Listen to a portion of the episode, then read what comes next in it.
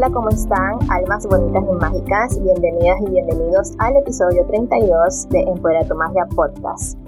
Hay un tema que se ha expresado fuerte en mi vida estos últimos dos, tres años y que he ido, mm, o sea, pasándolo mm, entre más bajas y altas y a veces más bajas que altas y que se centra en el área de las relaciones.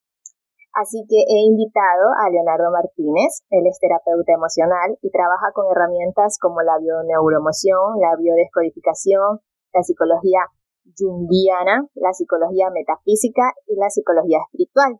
Muchas gracias Leonardo por estar aquí y bienvenido de nuevo. Con Leonardo ya grabamos un episodio anteriormente que lo dividí en dos porque estaba un poquito largo. Entonces son los episodios 13 y 14 del podcast donde conversamos sobre cómo las emociones inciden en nuestro cuerpo físico. Y antes de eso quiero disculparme un poco por el sonido porque muy probablemente se escuchen como que muchos vehículos pasando, pero es que ay, aquí donde estoy grabando, ay, es un montón de tráfico que existe, así que disculpe. bueno, bienvenido Leonardo, muchísimas gracias por estar aquí, por compartirnos de tu tiempo y de tu sabiduría. Muchas gracias, Jess, por la invitación. Un gusto compartir nuevamente un podcast contigo un placer poder compartir esta información que es muy útil para todos nosotros. El tema de las relaciones es bien engorroso, bien complicado, bien extenso y es importante tener un poco más de claridad y de herramientas de cómo gestionarnos ante algo que es tan cotidiano y tan necesario de manejarlo con sabiduría y con conciencia.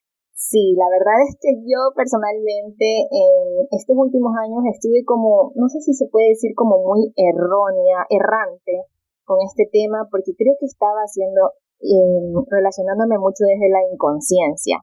Y bueno, pienso que estos últimos años han sido maestros para mí en las situaciones en las que me he encontrado con este tema de relaciones y por eso siento que eh, me gustaría compartir un poco más de estas cosas porque yo me he dado cuenta maneras desde las que yo he estado funcionando digo, ah, claro, o sea, ¿cómo voy a tener yo una relación sana, armoniosa, satisfactoria si en realidad estoy funcionando desde heridas. Entonces, por eso es que el título para el episodio de hoy lo nombré Adultos heridos en las relaciones. Porque creo que literalmente, si no aprendemos a conocernos de una manera más profunda, es muy probable que quienes estén escogiendo a las personas con las cuales nos relacionamos como pareja y cómo es nuestro comportamiento en una relación sean nuestros niños heridos y no verdaderamente nosotros adultos conscientes. Entonces a veces estos niños heridos que tenemos adentro, que casi todo el mundo los tiene en realidad, están buscando desesperadamente a alguien que, que llegue a salvarnos.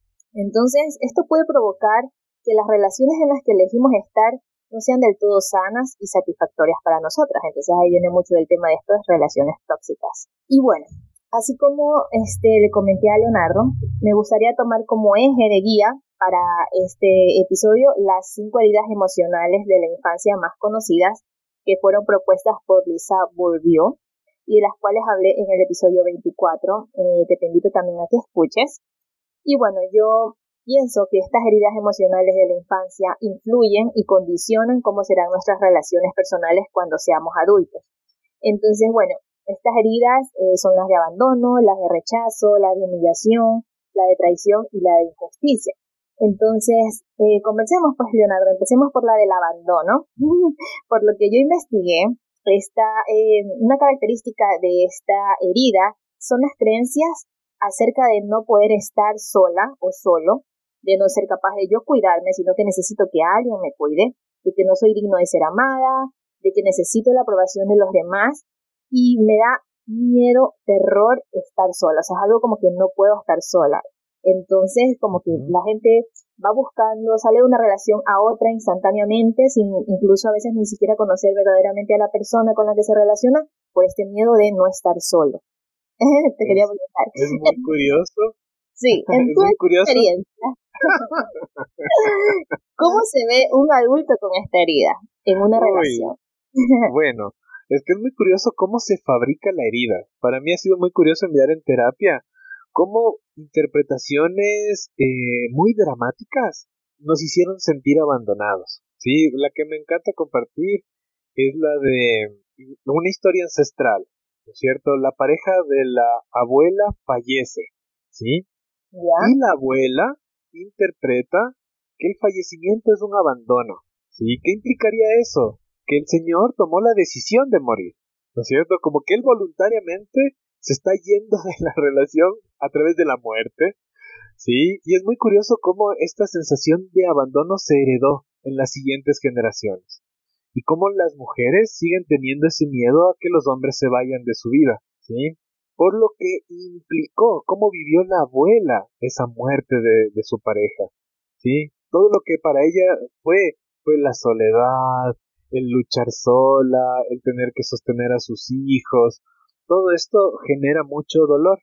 Y como la abuelita no tiene la capacidad emocional de resolver eso, la biología lo transmite a las siguientes generaciones. A través del ADN transmite esta información como una forma o de protección, sí, para protegerme de que no me abandonen, o sea, de tratar de no meterme en relaciones y aquí ya empieza a conflictuarse el tema del abandono, porque ya empiezo a tener miedo desde que conozco a las personas, ¿sí? Ni siquiera las conozco bien y ya estoy pensando si me van a abandonar o no, si se van a ir, si va a ser estable, si, si un poco, pues si puedo confiar o no en esta persona, si ya de entradita se empieza a emerger este miedo, entonces es muy curioso cómo como de adultos somos unos niños súper tembleques, sí, estamos ahí totalmente atormentados para relacionarnos.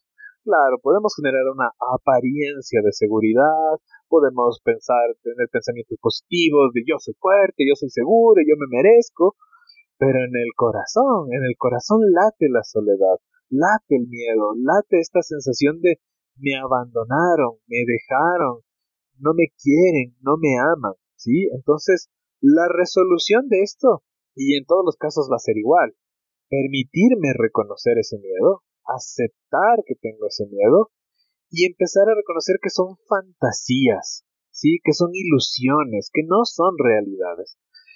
El abandono como tal, desde mi punto de vista, no existe, sí, no, no es una experiencia real. Que alguien decida irse de tu vida es una simple decisión de que se va de tu vida.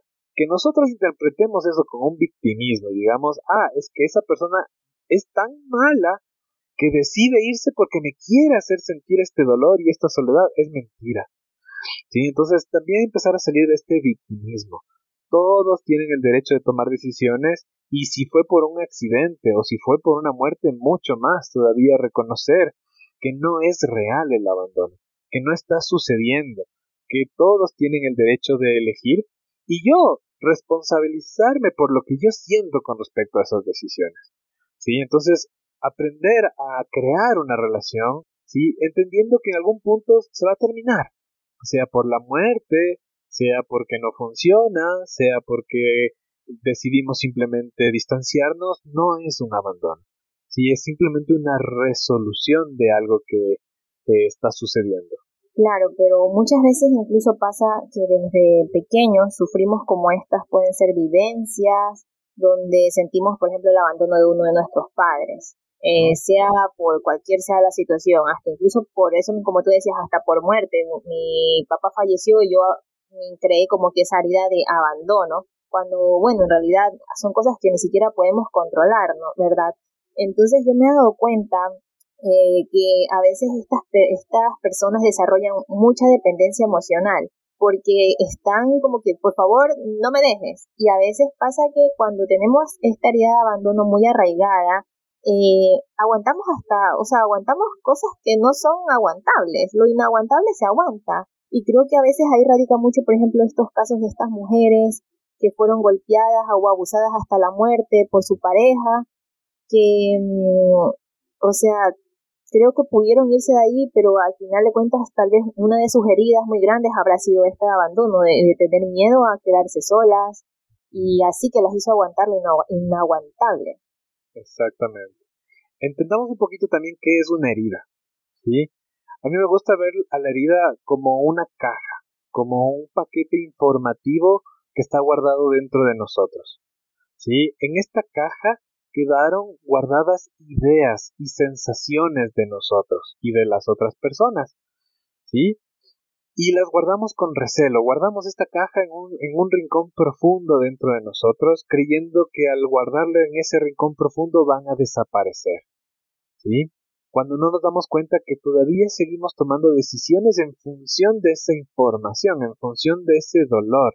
Sí, papá se fue de la casa, él tuvo la libertad de tomar esa decisión, y yo empecé a considerarme alguien abandonable y abandonado.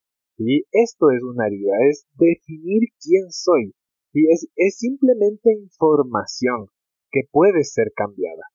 ¿sí? Cuando decidimos sanar, cuando decidimos comprometernos con una vida mejor, necesitamos sacar esta caja de del rincón oculto que la, intentamos eh, esconder. Y en esta oscuridad del inconsciente, del pasado aparentemente que ya puede desaparecer.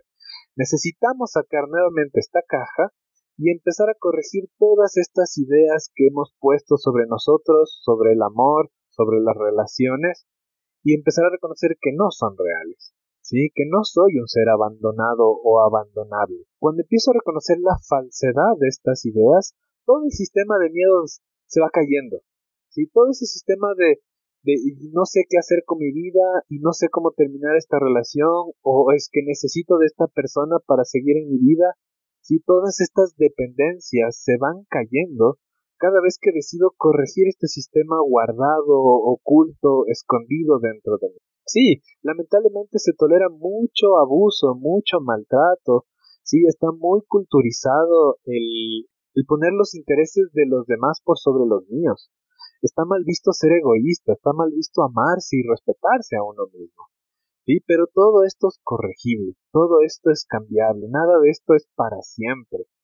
Sí, decidamos entrar en estos, en estos recovecos de nuestro corazón y va a ser mucho más fácil tomar estas decisiones de respetarme, de amarme, de empezar una nueva relación sana, ¿sí? Porque si le doy al miedo demasiado peso, demasiada importancia en mi mente, no voy a tomar ninguna decisión me voy a quedar estancado, voy a seguir quejándome, voy a seguir paralizada, voy a seguir repitiendo las mismas experiencias así haya decidido salir de esas, eh, de esas relaciones.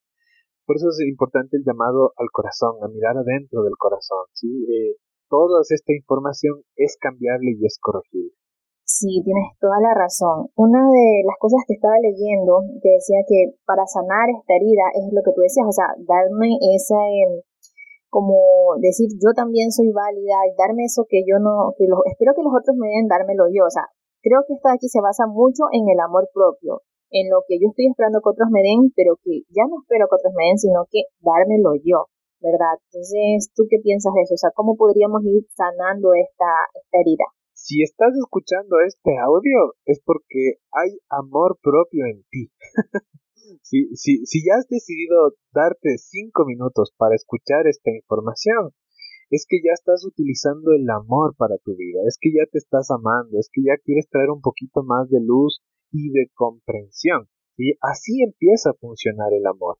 Delicadamente, sutilmente, tal vez no son, obviamente, qué lindo llevarlo a estos grandes actos, a estos grandes cambios de vida, en donde me siento merecedor de una bonita relación, en donde me siento merecedor, pero necesitamos empezar poco a poco a ir procesando e integrando, ¿sí? A mí me gusta verlo desde el egoísmo, ¿sí? Porque el, egoísmo en, en, nuestra cultura latina está satanizado, está mal visto, ¿sí? Es un insulto. Entonces, mira qué egoísta que es esa persona y todo eso, entonces me gusta utilizar específicamente la palabra egoísmo por eso, ¿sí? Porque hay una forma de vivir este egoísmo con amor, ¿sí? Cuando empiezo a ser mi prioridad, cuando empiezo a ser mi responsabilidad, cuando mis intereses, mi salud, mi bienestar son mi primera prioridad, ¿sí? Esto en nuestro clima latino todavía genera problemas, todavía genera que las otras personas se sientan incómodas y quieran manipularme nuevamente, quieran hacerme sentir culpable de amarme sí, de qué mala gente, que, que al huevo, pero es que tú sí acolitabas, oye, pero no seas tan egoísta, sí. Entonces es importante que nuestro clima latino sostengamos con mucha fuerza, con mucho amor, esto de darle validez, importancia a mi paz, a mi bienestar por sobre los intereses de los demás y no dejarnos manipular, no dejarnos eh, regresar a este viejo hábito de poner los intereses de los demás por sobre los nuestros. Sabes que ahora que dices el tema de ser egoísta, tienes absolutamente toda la razón. Y en uno de mis libros favoritos de la vida, que es Conversaciones con Dios 1, eh, Dios le dice a Neil, o sea, tú tienes que ser egoísta. Y Neil le dice, pero ¿cómo voy a ser egoísta? O sea, ser egoísta, eso es como que es imposible, o sea, no es, no está bien, no es correcto, no está bien visto. Y Dios le dice, no, es que tienes que ser egoísta porque tú te tienes que poner primero a ti en todo. O sea, tú tienes que hacer las cosas para ti, por ti, y tú el que tiene que estar primero en tu lista. O sea, es como que y yo, wow, es verdad, cuánto tenemos distorsionado y cuánto mal. Porque así nos, nos han programado, así nos han dicho que, y especialmente a las mujeres, que bueno, son muchísimas, el, gran porcentaje que escucha este podcast, eh, qué manera de la madre abnegada, la mujer abnegada que solamente vive entregada para los demás. Y, y claro, no, es como una medalla de, de lucha, una medalla de honor, pero cuántas veces dejamos verdaderamente nuestra felicidad por otros y las personas se dan cuenta que realmente no somos felices. Y a veces yo digo, ¿cómo puedes educar a tú a hijos eh, equilibrados, sanos, si tú estás, eh, no estás bien, o sea, no, no les estás dando el ejemplo. ¿Cómo vas a criar hijos felices si tú no estás siendo el ejemplo? Y por ahí se empieza por ponerme a mí primero. Sí, es un trabajo, no es fácil al principio. y no es fácil eh, empezar a reconocer qué es amarse a uno mismo. Yo la palabra que uso mucho es la responsabilidad, ¿sí? que también es otra palabra muy pesada, cargada con mucho dolor y que lamentablemente se ha convertido en culpa. ¿sí? Cuando algo no, no se hace bien, cuando no se cumple esa responsabilidad, termina sintiéndose en culpa. Y la culpa tampoco soluciona nada, ¿sí? Cuando nos hartamos, lamentablemente funcionamos a la mala. cuando nos hartamos del dolor, cuando nos cansamos de sufrir, cuando ya hemos llegado al colmo de las enfermedades, de la pobreza, tal como le pasó a Neil, ¿no? Tuvo que, llegar a la crisis más profunda de su vida para abrir su corazón a Dios, ¿sí? para abrir su, su mente a, a, una nueva forma de entender las cosas. Lamentablemente, la idea, si es que estás escuchando esto, es que no esperes a que llegue una crisis profunda y que te arrastre hasta lo más oscuro de la vida para empezar a amarte, para empezar a reconocer lo necesario y lo vital que es empezar a poner mi paz, mi bienestar y mi salud como prioridad.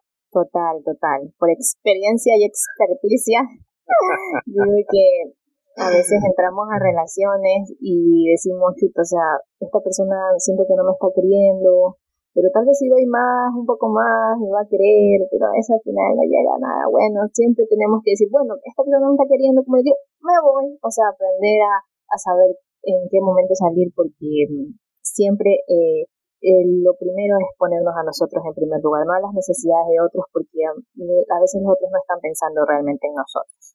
Sí, bueno, la comunicación es algo complicado, ¿no? no, no todavía nos cuesta comunicarnos eh, honestamente, transparentemente, abiertamente. Todavía hay mucho jugueteo y manipulación en la comunicación. Todavía se miente, todavía se finge.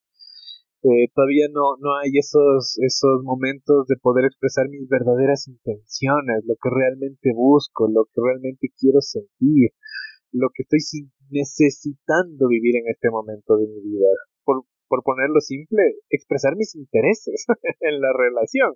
Sí, hay esta idea de que el amor, los intereses y el amor no van juntos, pero me parece ridículo porque eso implica desligarnos de mis propósitos, de mis necesidades, de lo que estoy buscando en este momento de mi vida. Voy a tener un interés. ¿sí? Y es muy importante que cada uno haga esa revisión de cuáles son mis verdaderas motivaciones, de cuáles son mis verdaderas intenciones en esta relación. O, o para abrirme a una nueva relación, ¿qué realmente estoy buscando? ¿Sí? Y, la, y, y por lo general te vas a encontrar con las heridas. Sí, mi intención es no sentirme solo. Uf, estás jodido. Porque vas a terminar sintiéndote jodido. Vas solo, ¿sí? Vas a terminar sintiéndote solo en las relaciones. Porque no estás yendo hacia la dirección de la felicidad. Estás queriendo, como decías, un salvador, alguien que me, que me dé el amor que siento no tener. Entonces, estas intenciones mal intencionadas, mal guiadas, todo este miedo, no, no pasarán poco tiempo hasta que se devele en las relaciones. Y no podemos ocultar todo esto todo el tiempo. Es muy enfermizo. Y la gente se da cuenta, nosotros nos damos cuenta, nos damos cuenta que no estamos siendo felices. Entonces es importante revisar desde dónde estoy viviendo, con qué intenciones estoy viviendo. Y si tienes heridas, pues resolverlas para que no se malinterpreten las relaciones. A nadie le gusta cargar con el dolor de los demás. ¿Sí? Hace poco en, la terapia escuché de, un chico de 18, esta nueva generación es otra cosa, es otra cosa, son otro patín. Sí, le terminó una chica con una frase que me encantó. Es, no estoy listo para gestionar o para cargar las emociones de otra persona. Yo ve, maravilloso que eso me hubieran enseñado antes hubiera sido mucho más fácil tomar esas decisiones de decir sí es que es mucho dolor el que tienes y, y yo no puedo resolverlo o sea no, no tengo esa capacidad de, de, darte todo ese amor que resuelva todo ese dolor. Es muy pesado. Y, y, y quedarnos en esas relaciones como bueno es que él me va a sanar o yo le voy a sanar ay, es tan desgastante, es tan pesado. Entonces, si es que voy con más claridad, va a ser mucho más fácil tomar esas decisiones. Total, tienes absolutamente toda la razón de lo que acabas de decirlo. Comparto completamente. Y ahora, em, como decías, o sea, es muy importante ver estas intenciones para seguir avanzando. Tenemos la herida del rechazo. Eh, de lo que estaba leyendo, en herida del rechazo eh, se tiene mucho la creencia de no ser suficiente, porque nos habremos sentido rechazados por nuestras figuras de autoridad, nuestros padres o quien nos haya criado. Entonces llegamos a tener esta idea de que no somos merecedores de amor o de atención y buscamos constantemente por eso una validación externa para sentir que podemos pertenecer. Entonces, ¿cómo se ve un adulto herido con esta relación, eh, perdón, con esta herida en una relación? ¿Y cómo podemos hacer para irlo sanando y todo eso? E, esta es mi, mi herida de base Sí, esta es con la que trabajo bastante en mi experiencia. Ha sido un trabajo muy, muy intenso y muy profundo ir, ir mirando de todas las formas en las que en mí se, se, creó esta sensación de no ser digno de amor. Sí, y, y, y para mí es sorprendente. Mi mamá no creo que vaya a escuchar este audio, así que puedo develar algo de información. Adelante, te escuchamos.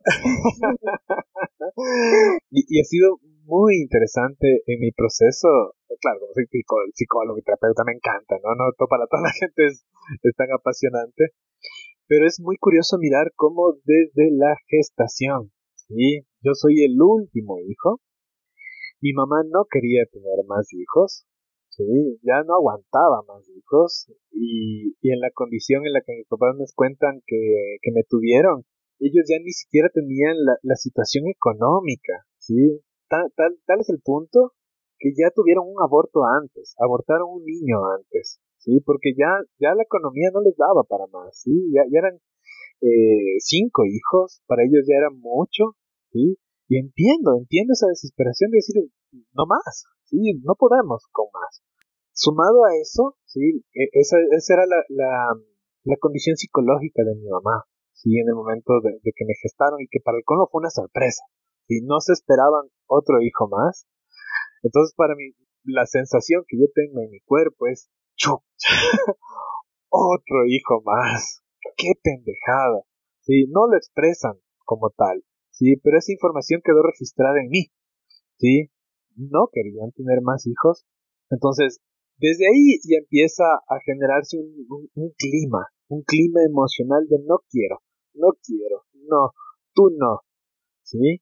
Aunque después haya cambiado, ¿sí? Después de, de algunos meses de gestación cambió, ¿sí? Y mi mamá dijo, ya, bueno, qué lindo, es una bendición más, bienvenido a la vida, ¿sí? Bienvenido, pero ya quedó una cierta condición, ¿sí? Ya quedó una cierta herida que para mí es profunda, muy inconsciente y que me toca irla trabajando muy poco a poco. Y sumado a eso, ah, veo también el rechazo de mi mamá hacia los hombres. O sea, tampoco quería tener un hijo varón, sí, quería tener una hija mujer, sí, porque para ella siente que eso es más fácil, era más, más, más amigable para la crianza y para todo esto, ¿no? A pesar de que tiene, y porque tuvo una idea muy oscura de los hombres, ¿no? Que, que son, que, que beben, que son muy, muy agresivos, que no, no, no ayudan en la casa y todo eso, ¿no? Entonces, hasta el día de hoy, yo siento esto cuando alguien no quiere tener una experiencia íntima conmigo, ¿sí? Cuando le empiezo a conocer a alguien y dice, sí, pero solo como amigos.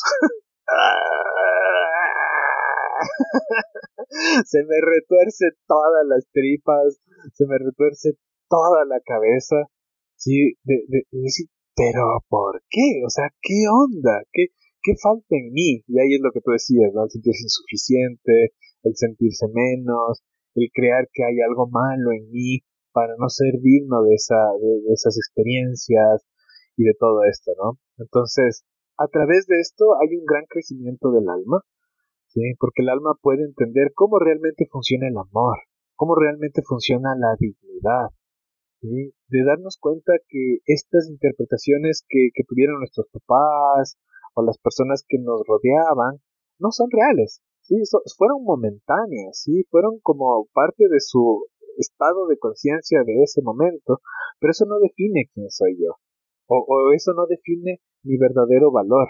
¿sí? Entonces, a través del rechazo vamos reconociendo cuál es nuestro verdadero valor, cuál es nuestra verdadera dignidad, cuál es eh, nuestra verdadera esencia, valiosa, hermosa, brillante, ¿no? Allá donde tenemos un poco más al plano espiritual y de entender que el alma y lo que Dios fabricó para, para nosotros es puro, es, es eterno, o sea, no, no, no tiene ni pizca de rechazo, ni, ni pizca de indignidad. Entonces, he, aprendido mucho también a, relacionarme, ¿sí? El, rechazo me ha ayudado mucho a, a, ser muy empático con los que se sienten rechazados o con los que se sienten solos.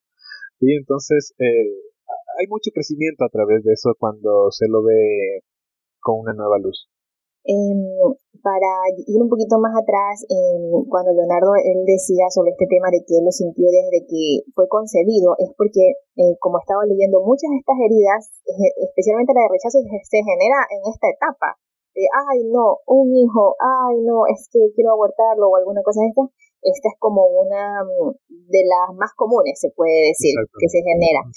Eh, lo que sucede, y tal vez muchas personas no sepan, es que nosotros incluso desde que estamos siendo concebidos estamos eh, teniendo toda la información que pasa alrededor de nuestra madre, incluso en la gestación también, o sea, el niño está absolutamente, en, digamos, en el mismo, con la mamá son uno hasta más o menos, no sé si estoy correcta, hasta los siete años, pero al menos hasta los primeros años de vida es uno con la mamá y el niño prácticamente siente lo que la mamá siente, piensa lo que la mamá, o sea, en el estado de gestación es muy fuerte.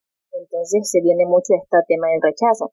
Y sí te puedo comprender, o sea, yo creo que las personas con esta herida tienen mucho miedo a sufrir y a seguir sintiendo ese rechazo, que tal vez a veces buscan tal vez mejor estar un poco alejados del mundo, tal vez no eh, tener tanta sociabilidad para evitar este sufrimiento de sentirse rechazado, ¿no? De, de una manera como de protegerse. Entonces tú, por ejemplo, eh, ¿cómo puedes pensar de cómo podemos sanar esta herida y podernos relacionar mejor con las otras personas cuando queremos estar en una relación? Ah, lo que a mí me ha funcionado es, es no darle tanta importancia al miedo, y como lo, lo, lo hablamos hace momentos atrás. Si bien las personas no necesariamente tienen, a ver, cosa, no necesariamente tengo que gustarle a todo el mundo todo el tiempo. sí, no, no puedo estar esperanzado de gustarle a todo el mundo. Ah, y, y, en la manera en la que a mí me gustaría, ¿sí? como yo creo que debería ser, de que me acepten en sus vidas. Es importante entender que a pesar de que las otras personas, de que no le seamos de total agrado a las otras personas, seguimos siendo dignos de amor. ¿sí? Seguimos siendo seres lindos, hermosos, eh, con capacidades, con habilidades. Entonces con esto se rompe la dependencia de esperar a que le guste a alguien para sentirme feliz, de esperar a ser aceptado para sentirme completo, de, esperar a que la otra persona se ponga feliz de mi presencia para yo saber que soy valioso. Sí, sí se puede romper esa dependencia, sí se puede romper esa esperanza o esa necesidad y empezar a reconocer indistintamente de cómo actúen las otras personas, sí, sí, con agrado, desagrado, con distanciamiento, con acercamiento, seguimos siendo seres bonitos, seres amorosos, seres con capacidades, con talentos, con habilidades, con luz, con oscuridades y con todo lo que venga adentro. Tal vez como dices, el, el, el tema de la soledad es un, es un recurso para los que venimos con la sensación de rechazo. Nosotros gestionar la soledad es súper fácil y no le tenemos miedo, al contrario de los abandonados, que le tienen un pavor horrible. Para nosotros es súper fácil distanciarnos y, manejar las cosas con más independencia. Y más bien el, esto sería el aprendizaje que te trae el rechazo es la independencia, ser independiente, ser capaz de, valerte por ti mismo, ¿sí? de no esperar tanto el apoyo de los demás y todo esto, sino ser fuerte por ti mismo. Entonces es otra de las cosas, de las ventajas que puedes sacar de, esa información. Genial, muchísimas gracias Leonardo, especialmente por compartirnos pues tu herida, aunque yo tengo entendido eh, que no solamente tenemos una, podemos tener a veces hasta dos mezcladas y bueno, tenemos hasta un poquito más. yo sí me siento identificada con algunas, la verdad. bueno, ahora pasemos a lo que viene a ser la herida de la humillación. Y según lo que he leído, esta se produce cuando el niño siente que uno o ambos padres se avergüenzan de él o la figura de autoridad que lo haya criado.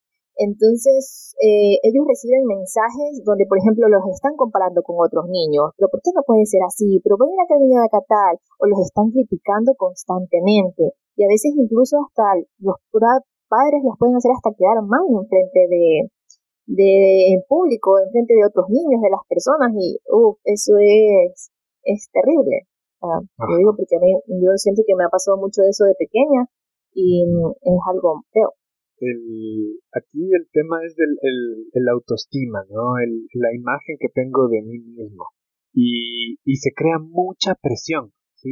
Nos sentimos muy presionados a ser exitosos, a, a, a, ser hermosos, a, posar de ciertas maneras, para considerar que ahí sí vamos a ser dignos de ese amor. Sí, es como nuestros padres dejó tanta exigencia de, de, de, alcanzar cierto requerimiento y solo cuando alcance, eso dice el inconsciente, ¿no? Solo cuando alcance ese ese merecimiento, ese, esa exigencia, entonces ahí sí voy a ser digno del amor de mis padres, ¿sí? Y esto es demasiada presión. Aquí típico ansiedad, típica depresión, ¿sí? Típica sobreestrés, por, por querer alcanzar resultados perfectos en la vida, ¿sí? por esta necesidad de, que cuando ya saque el 10 eh, en las calificaciones, entonces ahí sí mi papá me va a felicitar o ahí sí mi mamá se va a alegrar. Entonces emocionalmente asumimos que solo cuando alcance los resultados perfectos voy a recibir el amor, voy a recibir lo bueno de la vida.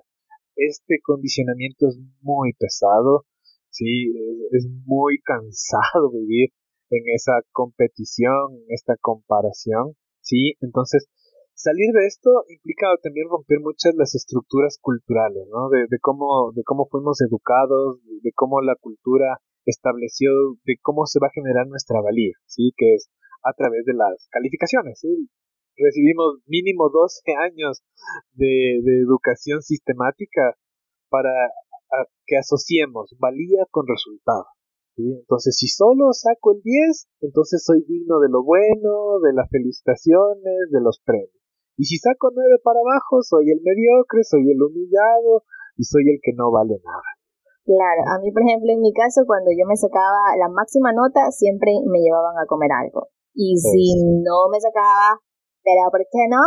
pero mira que tu compañera tal si lo hizo y porque tú no puedes y siento que eso es como que o sea es mucha presión verdaderamente y al final de cuentas sentimos que no no nos merecemos el amor de otras personas porque no somos esta este estándar o esta perfección o esto que nos dicen que deberíamos de ser o que la sociedad nos impone y, y creo que eso pasa que también hasta que yo no sea aceptado por los demás alcanzar esto yo no merezco el amor no merezco estar bien verdad Sí, es terrible. Por eso, para empezar a solucionar esto, necesitamos disociar resultado de valía, ¿sí? Entender que indistintamente del resultado que obtenga en mi vida, o indistintamente de cómo es mi cuerpo, o, o indistintamente de cuánto gano, sigo siendo digno de amor. sigo siendo un ser valioso.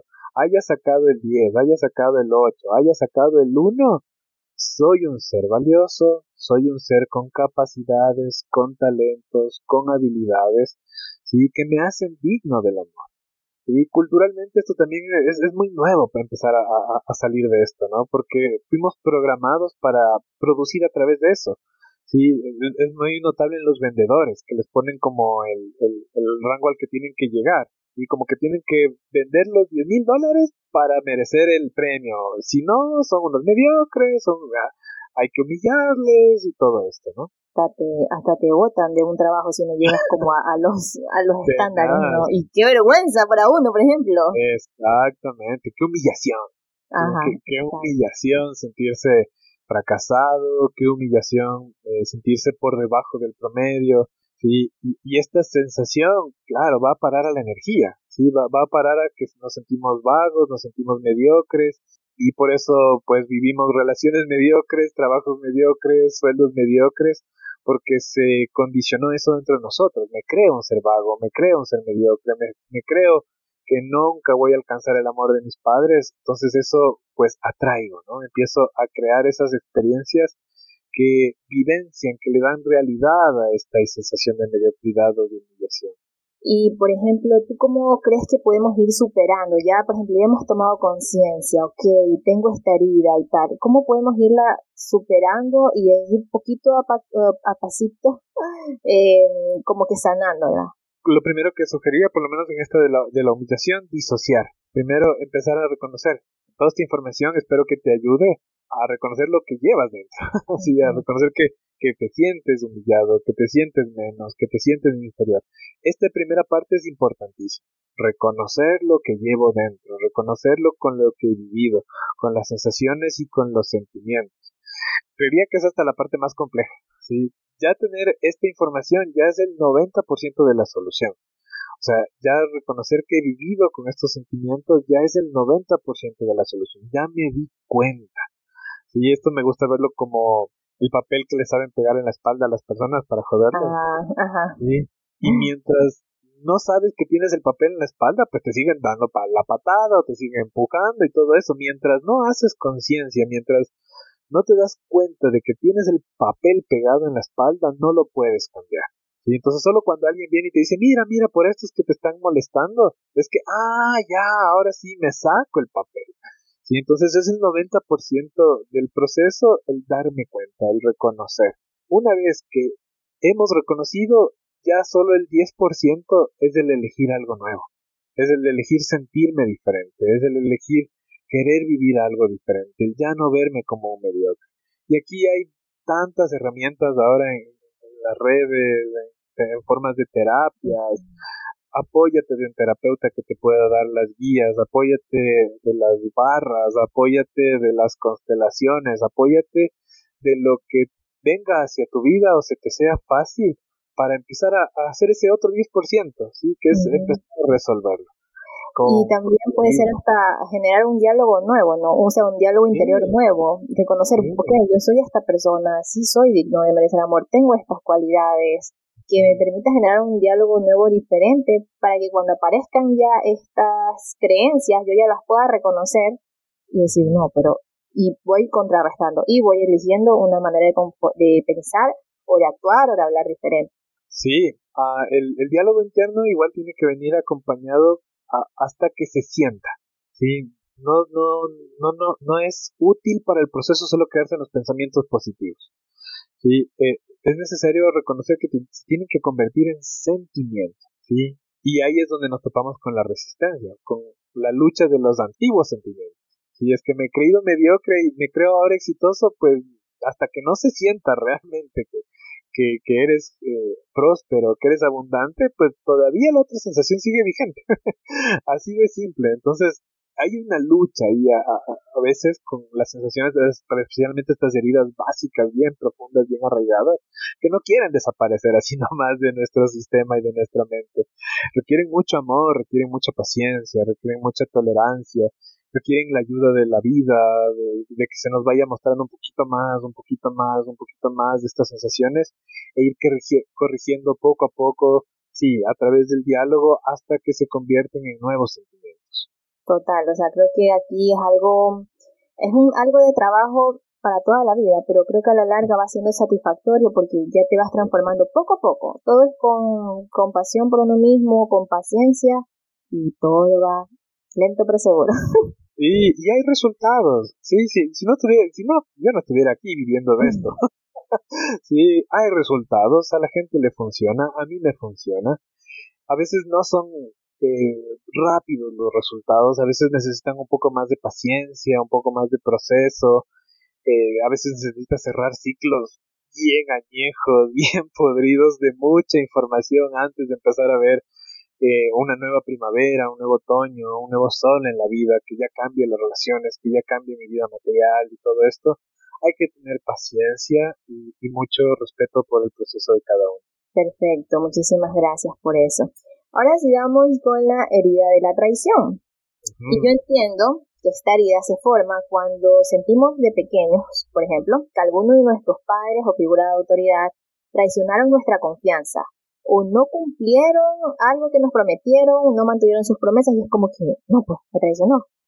Entonces, eh, crecemos con este miedo de que nos vuelvan a decepcionar, de que nos vuelvan a traicionar y la persona de adulto se vuelve una persona súper como controladora, como que intento controlar todo a mi alrededor y esto se ve también mucho en, siento que eso también se ve muchísimo en las relaciones, o sea, a veces eh, llegan personas a una relación intentando controlar muchísimo a su pareja porque tienen miedo que la traicionen, o sea, que le sean infiel o alguna de estas cosas, y es muy fuerte esto porque es como un nivel de, de, control, de a veces llegan acá la manipulación de la, de la otra persona y es una, me parece que es algo muy fuerte y lamentablemente siguen viviendo traición. por más esfuerzos, por más exigencias, por más control que tratan de tener sobre las otras personas, les vuelven a traicionar. Es una cosa loquísima esta sensación de desconfianza y de traición. Es bien, bien pegatina. Es fácil de, experimentarla. ¿Sí?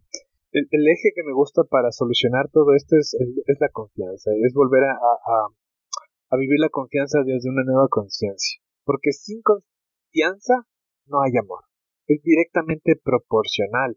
El nivel de confianza que genero en las relaciones, o hacia mí mismo o hacia la vida, va a ir directamente proporcional a la cantidad de amor que, que puedo vivir de esa experiencia.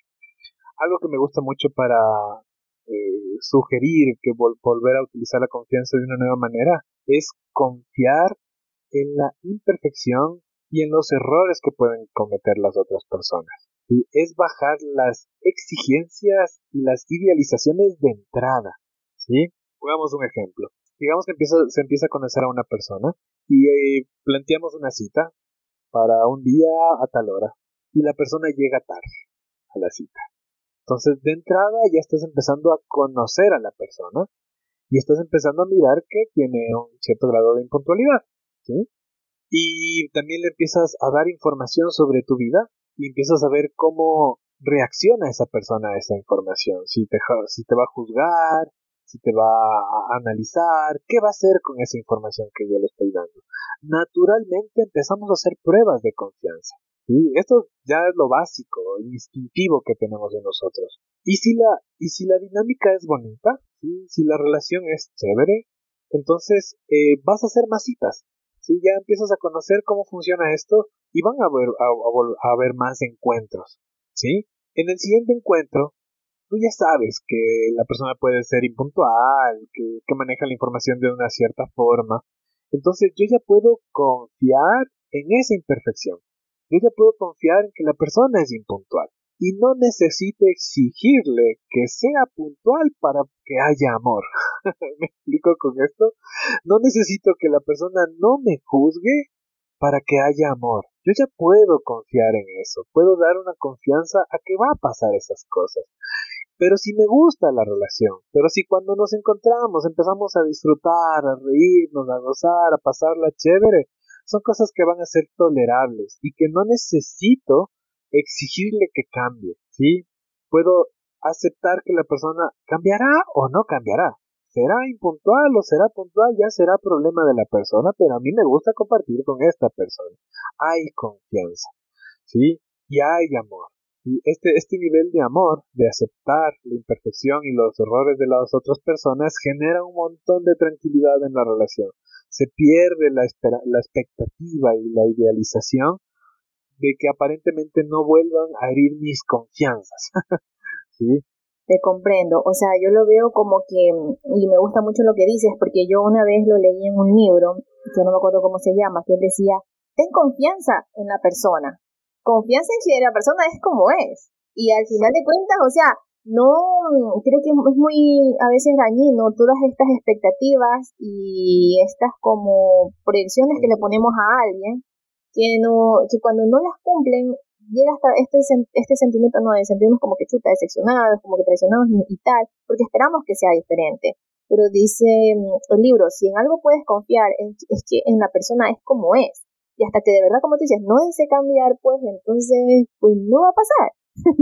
Y a veces, y qué paz, eh, no estar como resistiéndome, luchando de intentar cambiar. entonces, si no me gusta esto, esto y lo otro y lo otro, entonces, ¿para qué estoy con esa persona, no? O sea, debería estar con una persona que me dé la confianza y que yo pueda relajarme, que no necesite esa necesidad de controlarla, de, que las cosas sean como yo quiero sí o sí, o sea, de poder soltar y de poder disfrutar de, estar este, con la compañía de esa persona. Y, y, ya solemos tener mucha información de entrada, ¿sí? Como que tres, cuatro citas, cinco citas, un mes de, de estar compartiendo con esa persona y ya tenemos la suficiente información de saber si me gusta o no me gusta, de si quiero o no quiero, de si, me, si le siento chévere o no le siento chévere, ¿sí? ya tenemos suficiente información para tomar la decisión. ¿sí? De, de, seguir ahí o de salir. Pero sabes que muchas veces pasa que dice, ay, pero bueno, quizás con el tiempo cambie, yo puedo hacer que cambie. y creo que esa es la peor decisión, que decir, no es que con el tiempo yo sé que él lo puedo hacer cambiar, es que yo tal. No, hermanas, no hagan No va a cambiar no va a cambiar. Quédense totalmente seguros de que no va a cambiar. No, también. Así como le conocieron, así mismo va a ser. Exacto. Y por último, el, el tema de la traición como tal. Sí, o sea, que también es un victimismo. Sí, es, un, es una forma de, de asumir que no soy la responsable de mis sentimientos de que son las mm. decisiones del otro, del maldito, del desgraciado que decidió hacer esas cosas que, que me hicieron sentir este dolor, esta decepción, este vacío y esta sensación de que no puedo confiar en el amor o de que los hombres son malos, ¿sí? No es la responsabilidad del otro lo que yo siento. Yo elijo sentir lo que siento. Es importante ya empezar a tomar este nivel de conciencia, este nivel de responsabilidad. Voluntariamente estoy eligiendo sentir lo que siento, ¿sí? no hay víctimas en este asunto. Exacto. A mí me pasó que estuve saliendo con una persona y claro, o sea, yo quería algo más como estable, más una relación más oficial y esta persona solamente quería salir y pasar el rato. Y bueno, la niña se, se clavó y toda la situación, como decimos por acá en mi tierra, se encabronó, como dice mi papá. Y luego, claro, estaba yo, ay, ay, ay, ay, ay, ay, pero es que me hizo sentir mal, pero es que me hizo... Pero luego digo, no, pues, o sea, yo ya sabía, él había sido claro conmigo, que solamente quería pasar el rato. Yo dije, no, puede ser que cambie de opinión. y al final, ¿quién era la única responsable de haberse sentido como se sintió? Fui yo.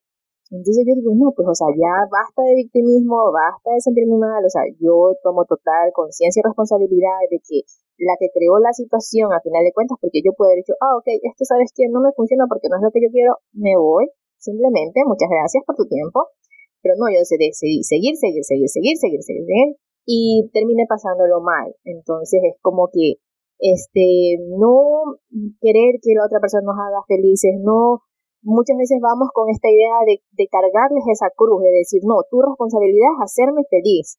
Y vamos con esas exigencias. Y luego enojadas porque no nos hacen felices, no es la, no nos dan esa satisfacción o esa plenitud, pero es que nadie está en responsabilidad de hacernos felices. y ni de cambiar por nosotros ni nada por el estilo. O sea, eso también es muy...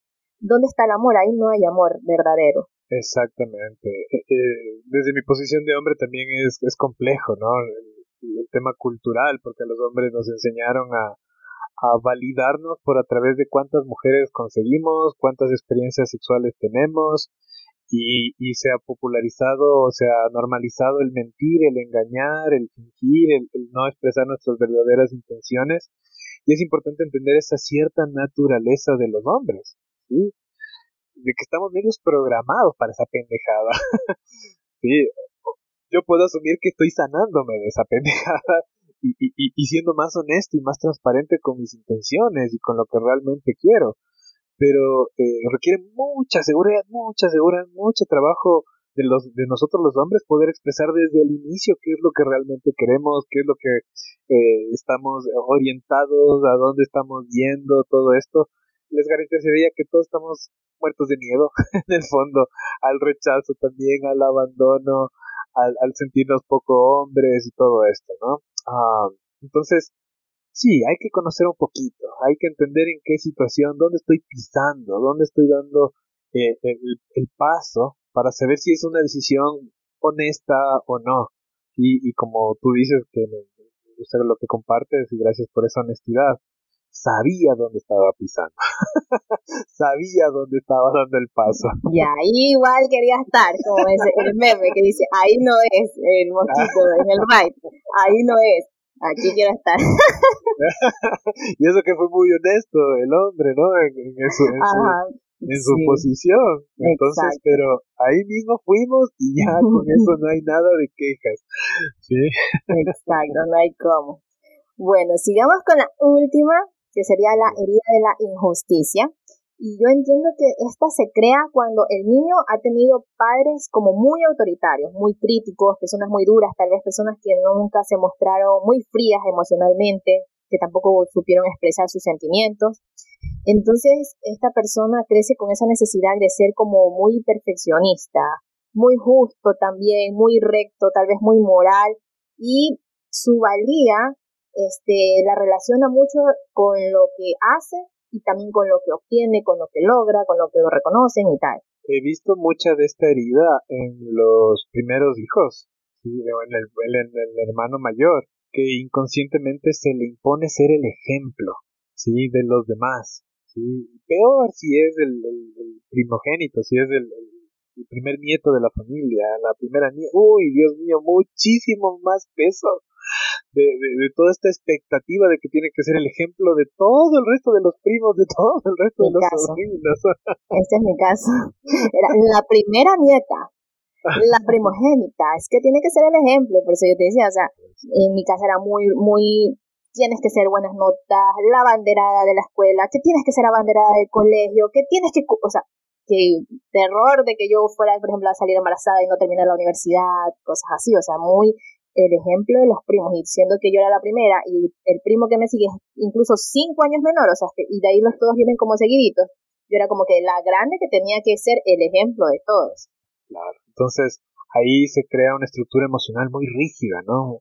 Sin, sin, sin posibilidad al error. E, el error para ustedes es algo demasiado pesado, es demasiado grave. Ah, como que se, se siente como los errores se pagan caro. sí, un error me quita totalmente el amor, me quita totalmente eh, la satisfacción, me, me anula totalmente mi valía. Entonces por eso es tanta exigencia a lo correcto. Y ahora vamos a preguntar qué es lo correcto, de dónde sacamos las ideas de qué es lo correcto, qué es lo incorrecto. Vamos y le preguntamos al cura qué es lo correcto, qué es lo incorrecto, y nos va a dar unas ideas súper infernales y del cielo y todo esto, ¿no? Y creo que también esta gente, bueno, yo no me, no, o sea, yo siento que puedes evolucionar un poco más allá de eso, pero creo que llegamos a ser muy injustos con nosotros mismos, porque como que nos autoexigimos demasiado también. Demasiado, muy pesado, sí, igual, depresión, ansiedad, van a ser los efectos básicos de esta exigencia. ¿Cuál es la injusticia básica que, que se hace con esta herida? Dejarme a mí al último y estar para los demás, ser el ejemplo para los demás, o sea, poner toda mi energía al servicio de los demás, ¿no? Tratando de ser el ejemplo, tratando de hacer lo correcto, tratando de estandarizarme, tratando de no fallar de ninguna manera. Somos injustos al no permitir reconocer nuestra imperfección, ¿sí? nuestro lado incorrecto, nuestro lado perverso, nuestro lado juguetón, nuestro lado curioso. Sí, es como que el niño interior se hace muy serio, muy formal, muy rígido, se olvida de jugar, se olvida de divertirse, se olvida de, de dejar las cosas a un lado, soltar e ir atrás de una pelota, ir atrás de irme a la fiesta, irme al, cine, darme espacio para respirar. Ahí es donde te vuelves a hacer justicia, cuando empiezas a reconectar con el sabor de la vida. Y también creo que estas personas que tienen esta herida también son como bastante rígidos con sus parejas, con sus familias, con sus hijos, o sea, es como que lo replican en ellos, los replican y, y, crean un ambiente un poco duro, un poco hostil, un poco inflexible, como tú decías, rígido. Sí, uh, una relación que viví también me tocó esa, esa situación. Ella es muy rígida, muy exigente, como muy, muy, muy llevada por esta, esta rigurosidad. Y para mí era muy pesado, o sea, yo que soy relajado, yo que soy divertido, yo que, pues si no lavo el plato, está bien, lo lavo luego, no me estreso si no lo lavo en este momento. Pero para ella era como ah, muy ansioso, se le perdía la, la, la, cabeza y, la paz enseguidita si, si las cosas no estaban así. ¿sí? Entonces para mí era muy pesado, muy pesado tratar de, llevar esa rigurosidad, que al final terminó siendo muy cansado y obviamente dije gracias. claro, me parece muy bien porque uno tiene que saber qué es lo que quiere también, ¿no? O sea, ser, ser congruente con lo que busca. Y estaba leyendo que para sanar esta herida es mucho de tener autocompasión por nosotros mismos, de saber, ok, no soy perfecto, no tengo que ser totalmente correcto, o sea, como dices, que es lo correcto, sino tener esa autocompasión de, ok, puedo equivocarme, puedo relajarme, puedo disfrutar de la vida, porque eso, como tú decías, no podemos disfrutar de la vida si estamos constantemente pensando en, en la perfección, en, en esto y lo otro. Sí, y, y también es muy pesado para los hijos. Sí, si, tuvieras hijos también fuera el doble de exigente, el doble de, uh, de, maltrato, ya se convierte en un maltrato toda esa injusticia, ¿no? Y, y, es que solo los que sacan 10 son dignos de amor y no, todo esto es muy maltratante para los chiquitos, ¿sí? Para los pequeños, el, tema de exigirles tanta perfección o también va a temas eh, culturales como sociales, ¿no? También nos metemos de aquí en la justicia del feminismo, y que tienen que morir todos los hombres para que se haga justicia y, que las mujeres se sientan en paz o que tienen que caer todos los de la derecha o tienes que caer todos los de la izquierda. sí, también el, tema de la justicia eh, suele ser muy tentador a meterse en, temas sociales, ¿no? Ajá, y se vuelven muy radicales también. Muy radicales, muy radicales. Sí, y, y, no, y no negocian sus puntos, no negocian sus, sus posiciones, son bien inflexibles como lo mencionabas hace un momento, y pues todas estas cosas desgastan las relaciones, sí, desgastan, no, no, no, no van a, larga, pues, porque es muy cansado, es muy exigente, es, mucha energía de, de, perfección ah, y que no deja tiempo para el disfrute de las relaciones. Wow, muchísimas gracias, Leo. Pues ha sido definitivamente una charla muy enriquecedora, muy esclarecedora. Eh, las personas que lo escuchan, pues creo que tal vez se habrán sentido identificadas no solo con una, creo que con unas dos, tal vez con unas tres. eh, pueden buscarlo. Hay un libro, el libro, no, las cinco heridas que le impiden ser uno mismo.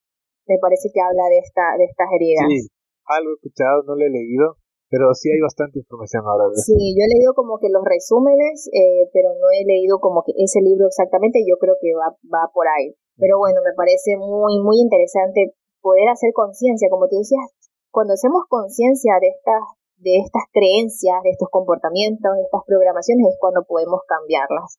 Entonces, bueno, pues, eh, no sé, un mensaje final para podernos ya dejar de ser esos niños heridos y ya empezar a ser esos adultos conscientes, que entramos a relaciones de una manera consciente. Eh, entender y por favor reconocer que el pasado no, no olvidó nada, ¿sí? que todo nuestro pasado necesita ser revisado para ser corregido. No para quedarse estancados, ni para eh, quedarnos en la lástima, ni en el victimismo de, ay, pobre de mí, que, tuve una mala infancia, que tuve una mala, que no tuve papá, que todo esto. Eh, me encanta reafirmar, compartir de que el pasado no define quién somos. Y somos libres de esa definición. Si miro hacia el pasado es para entender, es para aprender, es para corregir, pero soy libre de volver a definir quién soy. Soy un ser amoroso, algo que también me, me encanta compartir mucho, es que solo traigan la imagen de alguien o de un, su mascotita o algo que les haga sentir amor. Y se van a dar cuenta con facilidad que la fuente del amor está dentro de nosotros, no está en las otras personas. Cuando reconozco que yo soy la fuente del amor, puedo reconocer que soy un ser amoroso con capacidad de amar. Y eso no te lo quita nadie. Y esta es la experiencia más cercana del amor. Reconocer que somos seres amorosos con capacidad de amar es la experiencia más íntima y cercana de la vivencia del amor como tal. El que venga de otras personas ya viene con pérdida de, pureza, porque ya viene filtrado por sus miedos, por sus condiciones. Entonces no pidamos el amor que ya está en nosotros, que podemos sentirlo en nosotros. Y esta es nuestra mayor riqueza, esta es nuestra mayor valía y va a ser nuestro don para toda la eternidad. oh, qué hermoso. Muchísimas gracias, Leo. Gracias por compartir todo lo que sabes, compartir tus experiencias propias eh, lo que has aprendido en tus años de terapeuta, pues te agradezco muchísimo. Y a ustedes muchísimas gracias por escuchar un episodio. Nos vemos en el siguiente capítulo. Bye bye. Gracias, chao.